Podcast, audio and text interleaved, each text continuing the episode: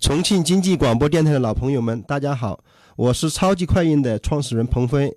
创业点亮人生，时代为你燃灯，欢迎大家收听 FM 一零一点五创客帮，加入经济广播 CEO 直面投资人，微信社群 CKB 六八六八，让创业干货。飞一会儿吧！欢迎大家锁定调频 FM 一零一点五，收听重庆经济广播创客帮节目。我是主持人斌杰。各位晚上好，我是佳蕊。今天哈还是有一位非常棒的创业者，通过才智英雄会来到我们的呃节目当中。那另外一位也是非常棒的投资人，也是通过才智英雄会来到我们的节目当中。没错。为什么要说才智英雄会呢？这是我们这段时间这持续一个月的时间里头正在进行的一次活动啊。对，因为我们这个二零一六才智英雄会的定位叫。叫创业加速度，哎，报名阶段已经结束了。您可以在后续的一些过程当中来知道我们这个这个活动的一些内容啊，进程的一些东西，没错。那最近的活动好像是十二号的。还有一种办法，怎么能够加入到我们的二零一六财智英雄会创业加速度这个小伙伴的这个集体当中呢？您就要关注我们重庆经济广播的。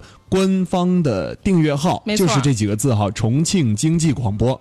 那还有一个就是这一次哈没有报名成功的项目，给你一个办法吧。你说虽然说这个二零一六的财智英雄会你赶不上了，这波融资你赶不上了，直接了。真的有这个需要。对，您可以添加一个微信号码，这个微信号名字叫创妹，是一个高端的投资人群管理啊。对，啊，里面会有很多的投资机构。没错。嘉蕊跟大家说一下如何来加入，如何来进到里面哈，包括我们的投资人和我们的创业者都可以进去，但有门槛的。必须您是 CEO 或是呃公司的合伙人以及总监以上级别的啊才能够加入，还有就是投资机构的合伙人或者是总经理、副总经理级别的才能够加入到这个群当中。嗯，因为我们这样做呢，也是为群里头的所有的投资人还有创业团队负责任。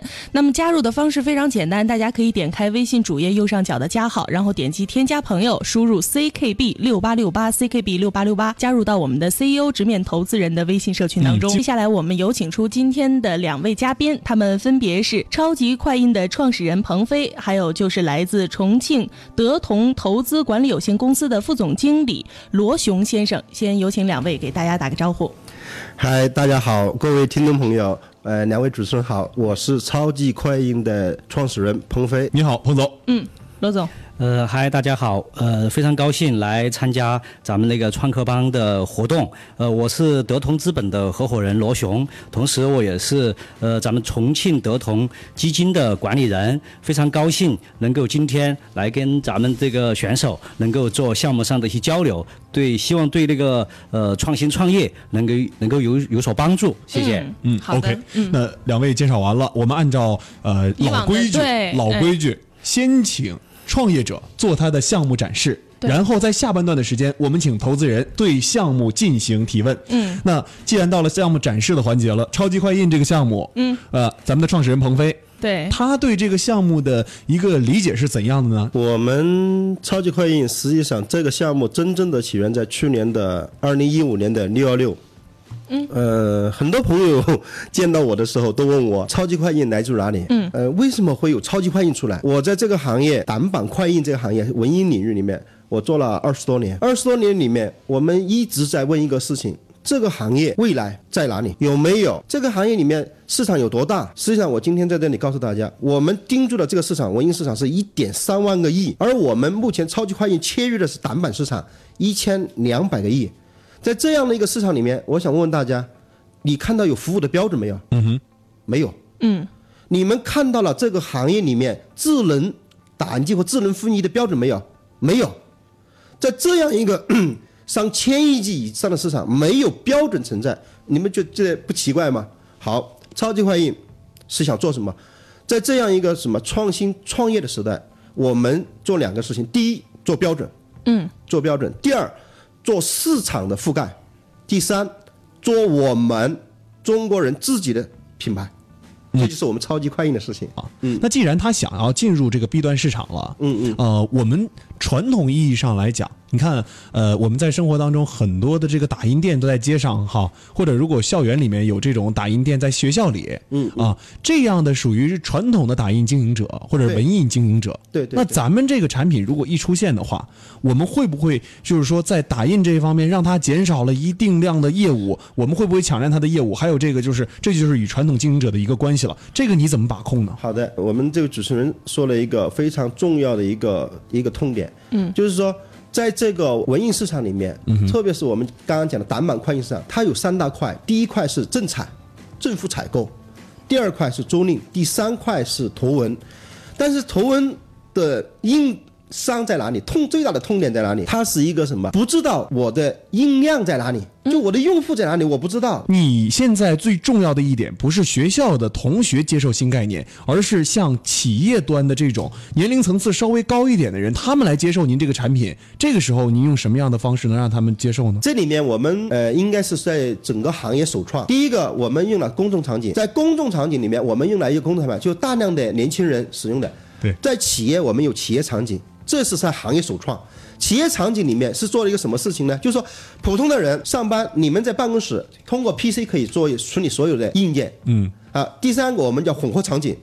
混合场景是什么样的概念？混合场景是什么？同样一个场一个地方，对不同的人流、不同的什么诉求对象同时满足。还有一种特殊场景，我们叫什么强安全？比如军队军工，它的文艺诉求是安全性决定一切。那么这样的场景，它的安全的诉求非常高，所以我们在这样的场景给予一个特定的场景。就是说，你们其实在做这个产品的时候，主要是让他们体验一个新的应用。呃，不能简单的叫应用。对实际上我们就是什么，在这个对普通的客户来说，用户来说啊，嗯，我们分了用户、客户端、用户端。客户端呢，更多的是什么？帮助你节约成本。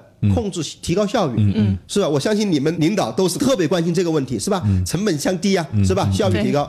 但是对普通的学生和那个那个用户来说，他要的什么？方便、及时。嗯，那我我们提出了什么？就说随时随地是吧？满足用户的诉求。对单位、对客户来说，满足的什么？成本。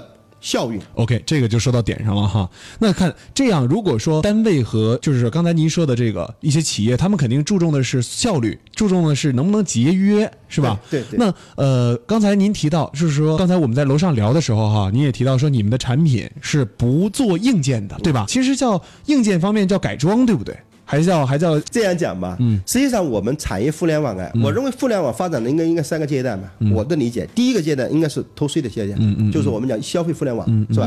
我第二个互联网的第二个阶段应该是互联网技术的形成之后、迭代之后，基于互联网技术而在细分市场或者产业领域里面进行互联网的应用。嗯，那么第三个阶段，我为的可能是物联网和，万物相连。嗯，那我们这个领域里面设备的改装或设备的应用，不是说我们不做改装，不是我们不做，是现阶段超级快印不做智能设备硬件的什么底层的什么硬件的研发，而做什么做设备的改装。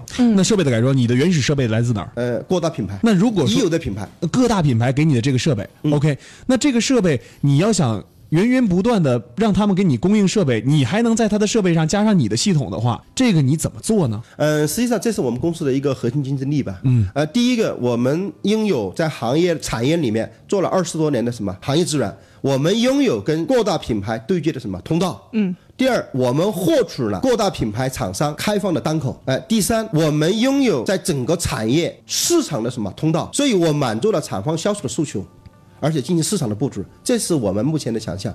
嗯，呃，大概是这样。那你也就是用资源拿到这个的吧？哎、应该是。应该是你就是哎独有的资源，对吗？呃，应该是可能是一个先发的资源吧。先发的资源，对好，OK。那您刚才提到说阶段不做硬件的研发啊，现阶段不做硬件的研发，会不会在产品的这个呃整个的一个进步的过程当中，或者迭代的过程当中，让这个设备自己自身而言不具有一个叫做呃技术的核心竞争力？还有一个问题就是说，在你做这个产品的时候，你的进货，如果说你从他那把这个货拿过来嘛，你在前期的时候，这个资资产的一个布局是不是太重了啊？这个问题你怎么解决？还是要让两位跟大家打个招呼。来，两位先自我介绍吧。对，嗯、投资人先来吧。呃，先给咱们那个听众朋友打声招呼。呃，大家晚上好。嗯。呃，非常高兴啊，呃，今天晚上能够来参加这个节目，并且能够跟咱们那个呃超级快印的彭总，呃，对项目本身来做一个交流。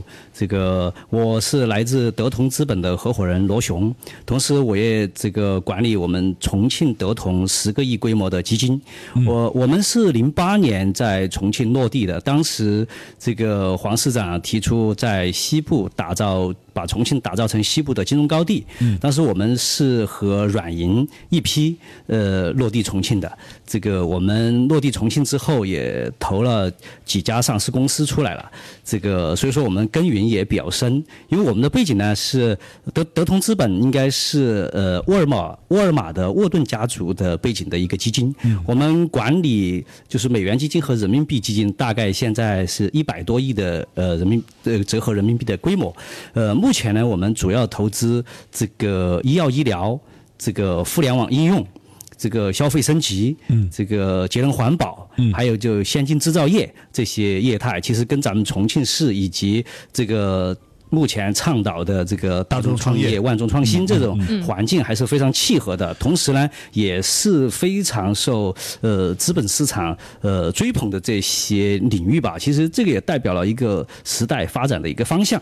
所以说今天也非常高兴，就是听了呃刚才节目之前节目这个彭总做的这些介绍，这个我我想我们下来可以就是对咱们那个超级快印本身，我们来做一些非常深入的交流和沟通。希望。望在这个过过程中啊，这个通过思想的那个碰撞，能够给大家创造一些呃非常好的一些呃商业逻辑的梳理，呃，会给大家一些启迪吧。OK，谢谢大家。OK，这是罗总的自我介绍，非常的赞，介绍了公司，也介绍了自己，听了吗？刚才那个介绍了吗？现在他主要投资两个方向，一个是医疗，呃，医疗方向，对，医药医疗，医药医疗方向。刚才呃，罗总也听了咱们彭总的一个介绍了啊，超级快印这边的一些情况，大概也有了一个。呃，了解啊。那刚才我上半段还有一个问题没解答完。这个产业它是重资产的，对，是肯定是重资产的。但是重资产并不表示说我们没有自己的商业模式。我们是这样的：第一，重资产的投放方法、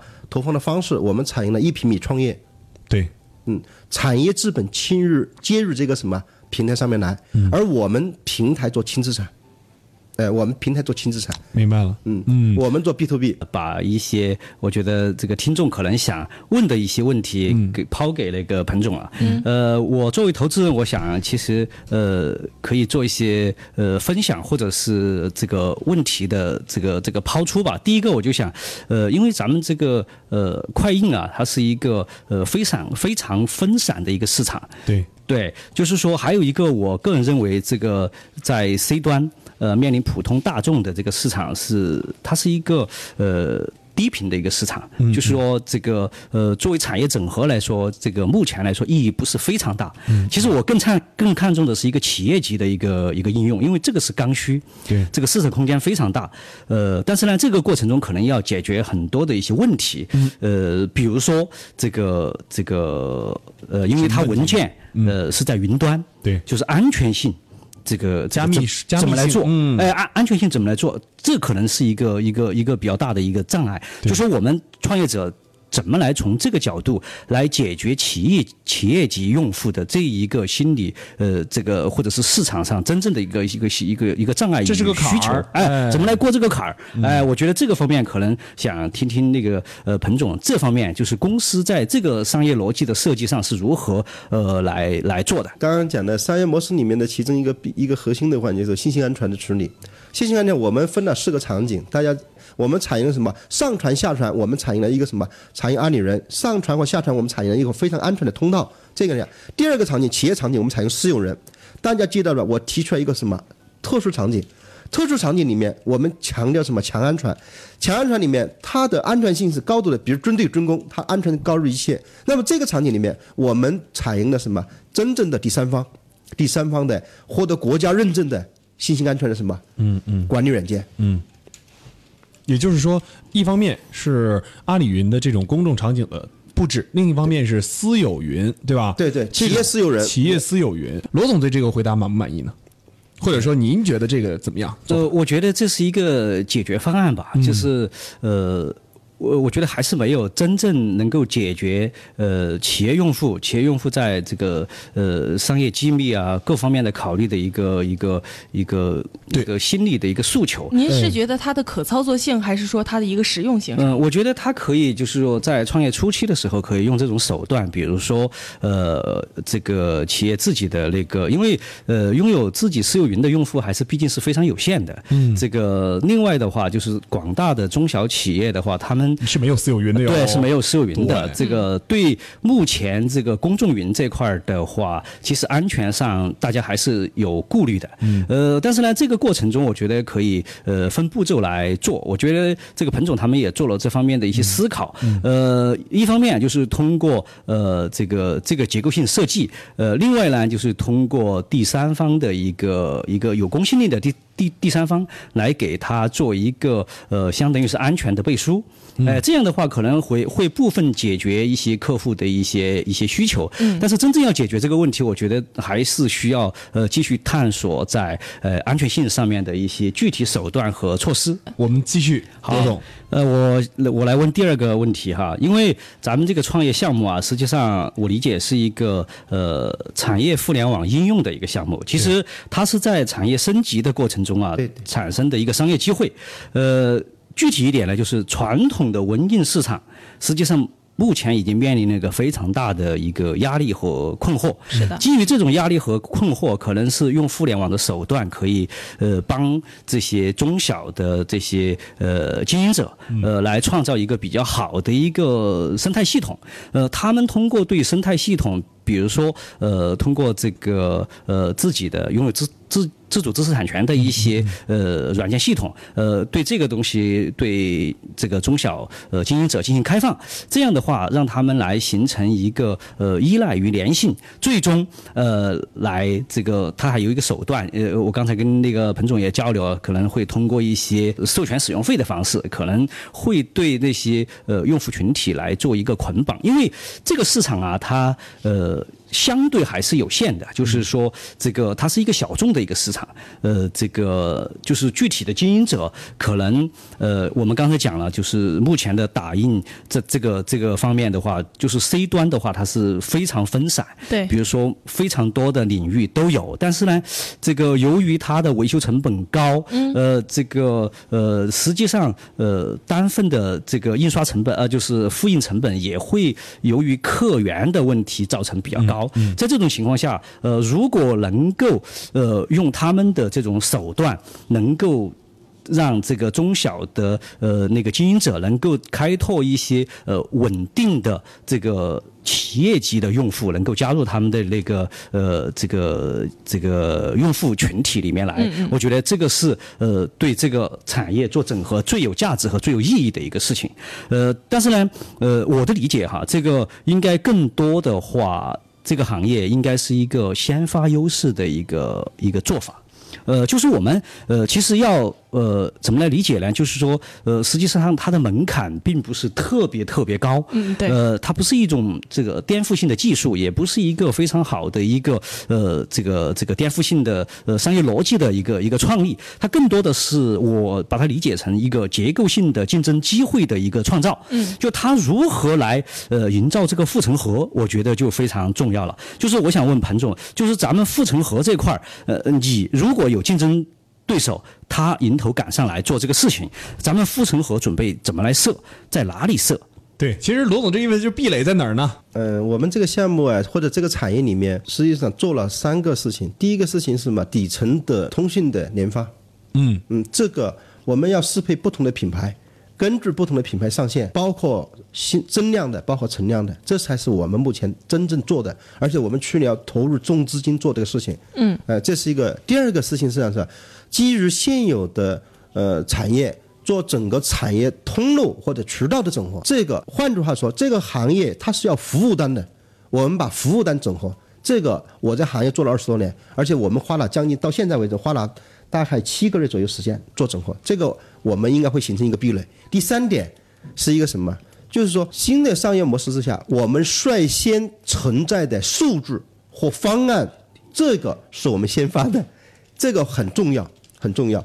这三点是构成了我们的什么哎、应该是我们的护城河吧。嗯，罗总，呃，我觉得可能还是要有一些就是更细的一些方式。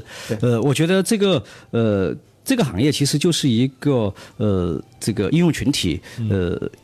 不是非常无限，就天花板，呃，也是有限的一个对一个行业吧。对就是说我们如何能做的话，可能更多的还是要快，就唯唯快不破是吗唯快不破啊。我我觉得哈，它这个快的同时还有一个就是唯重不破。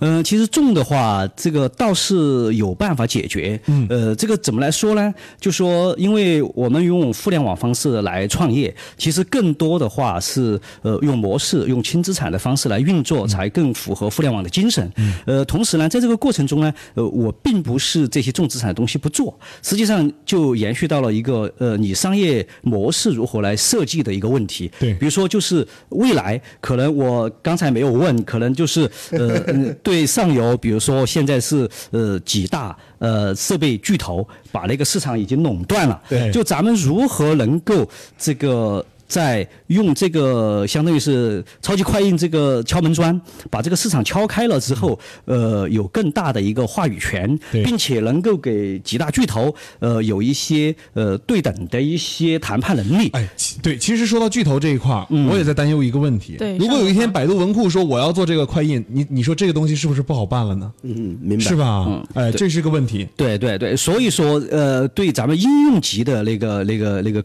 那个企业创业来讲，对我觉得第一个就是如何呃让上游的这些资源。